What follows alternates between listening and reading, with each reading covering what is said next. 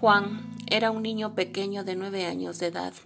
Siempre los viernes bajaba para abajo, a la plaza de su pueblo, a buscar algo de comida y alguien que le proporcionara ayuda, pues vivía solo, con su abuelita de 75 años de edad, la cual no podía caminar mucho.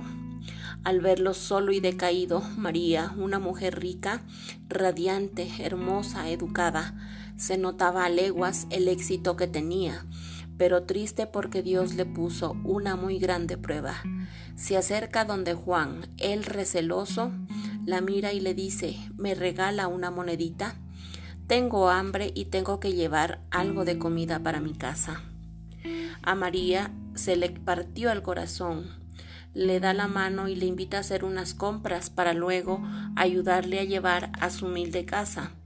Cuando llegó al domicilio de Juan, efectivamente estaba una anciana que esperaba ansiosa la llegada de su nieto en una rápida conversación. La abuela de Juan decía que ella desearía que tuviera el chance de estudiar y fuera un hombre de bien para que se pudiera defender cuando ella ya no esté. Entendió ahí María por qué Dios la puso en ese camino. Ella tenía una enfermedad terminal cáncer para ser específico. Le quedaba tres meses de vida.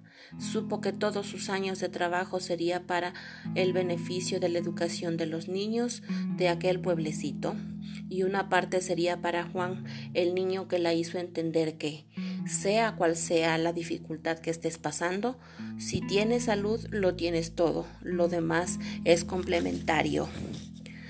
Después de tres meses una noticia llega a Juan mediante un abogado el cual le da tan gran, magnífica noticia, y es así como cambia la vida de Juan y su abuelita Elsa, los cuales agradecidos con María prometen cumplir la última voluntad.